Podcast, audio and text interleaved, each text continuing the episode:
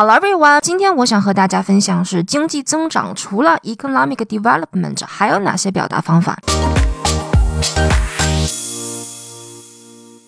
那其实 native speakers 他们用的最多的并不是 economic development，而是 economic growth。那我们用这个词组的时候呢，要记一些动词，促进经济增长的促进。这个动词呢，我们可以用 contribute to Contribute to economic growth。我们还可以用 encourage。encourage economic growth，或者还可以用 faster 这个动词，faster economic growth。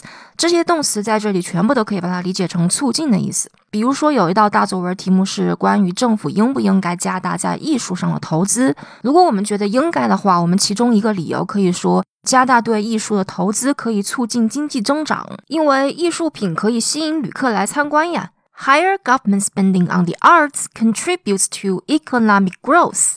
或者是 can encourage economic growth，can foster economic growth。那刚才那些词组里面呢，economic 是个形容词，我们还可以把它用作名词 economy。但是做名词的时候，大家要特别特别注意，它其实是一个可数名词，它并不是不可数的。也就是说呢，你要么就说 an economy，或者是 the economy，不能直接写 economy 是错的。如果我们说的是 an economy 的话，这个 economy 可以是任意一个经济体系，可以是美国的经济，也可以是中国的经济，也可以是日本的经济。但是如果我们用的是 the economy 的话，那这个经济就是指的你自己本国的经济，指的是中国的经济。如果你们分不清楚到底是用 an economy 还是用 the economy 的话，就直接用 the economy，在作文里面都是对的。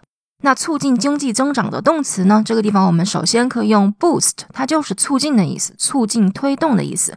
Boost the economy. An increase in government spending on the arts can boost the economy.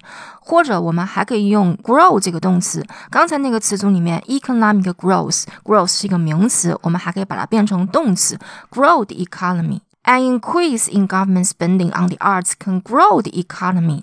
或者还可以用 benefit 这个动词，对经济有好处。An increase in government spending on the arts can benefit the economy。那这就是促进经济增长的六大表达方法。如果你们觉得这些短语对你们有帮助的话，赶快去订阅这个播客吧。Thank you guys so much for listening. I will talk to you soon. Bye bye, everybody.